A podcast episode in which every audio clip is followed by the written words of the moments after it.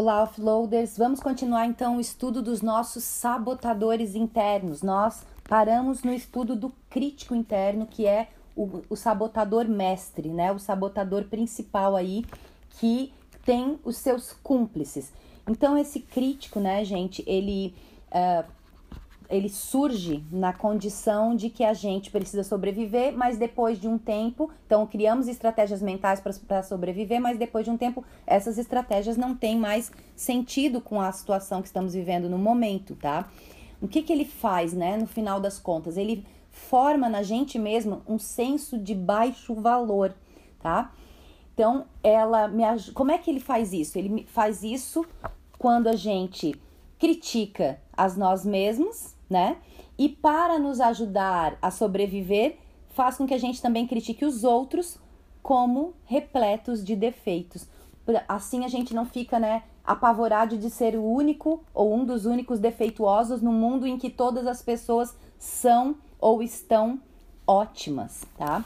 O crítico, então, é, a, é o motivo da culpa, do arrependimento, da decepção, da vergonha, inclusive da raiva e da ansiedade também. A gente pensa assim: ah, se eu não me pressionar a fazer tal coisa, eu vou ser considerada preguiçosa ou acomodada, ou se eu não punir outra pessoa pelo erro dela, ela não vai aprender e vai repetir.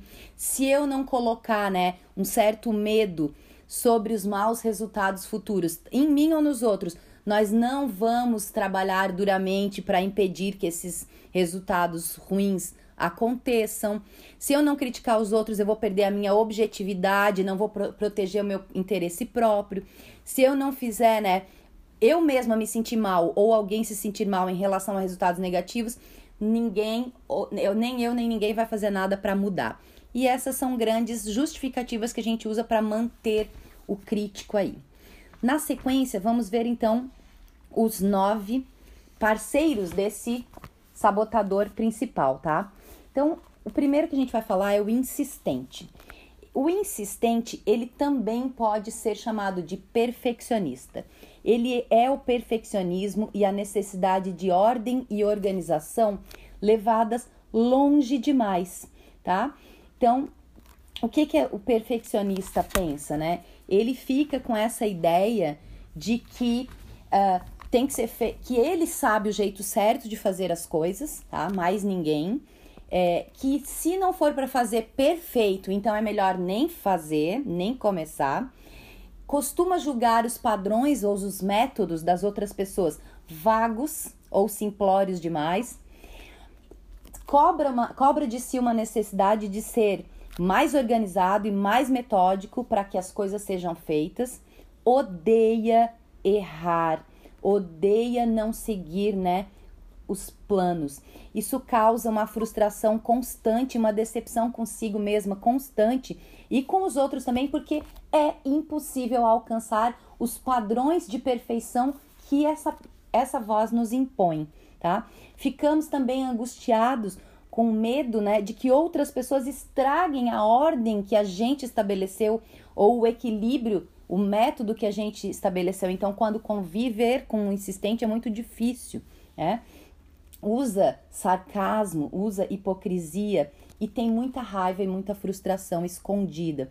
Faz muito mal para nós, né?